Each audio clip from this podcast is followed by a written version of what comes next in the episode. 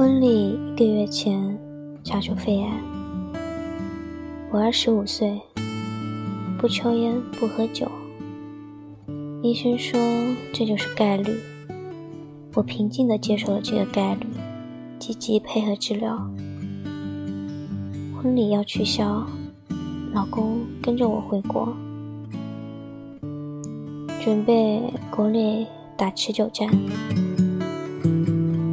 他给老板请假，做好了辞职的准备。老板说：“你回去吧，岗位留给你，随时回来，随时上班。祝福你的妻子。”去取消订好的婚礼场地，做好了定金打水漂的准备。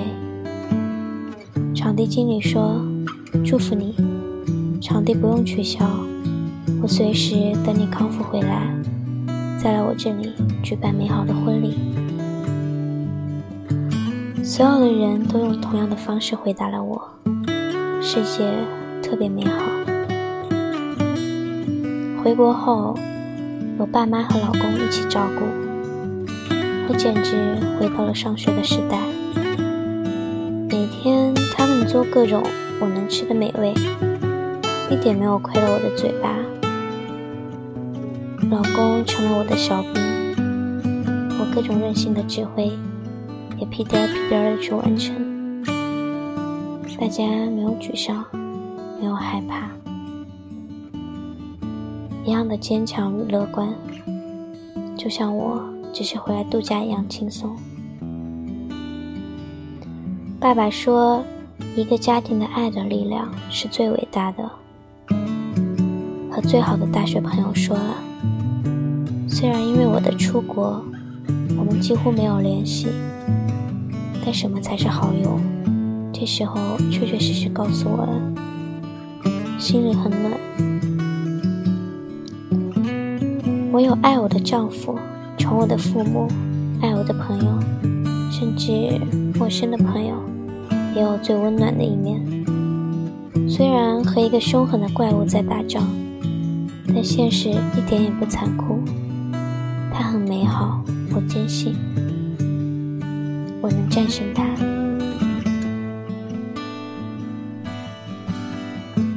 我和这个妖怪战斗的时间还很短，但医生很惊讶肿瘤的控制程度，在没有放化疗的情况下，中西医的治疗就控制住了它，它没有再长大。这对我来说是一个极大的鼓励。发现是因为持续咳嗽一个月，去拍了胸片。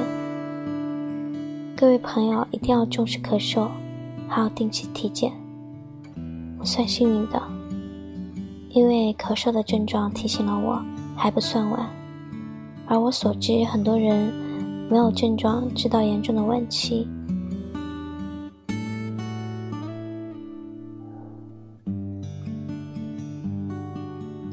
为什么没有在悉尼治疗？因为医疗速度和医疗意识。在确诊后的一个月内，除了问诊，医院没有任何手段控制我的咳嗽和开始的背疼及发烧。而仅仅这一个月，肿瘤增大了一厘米多。但他们还要确认很多东西，无法马上实施治疗。国外有很多很好的地方，他们很严谨、很认真。但在轻重缓急上，我选择回国，同时我的父母也能更好的照顾我，为我奔走联系。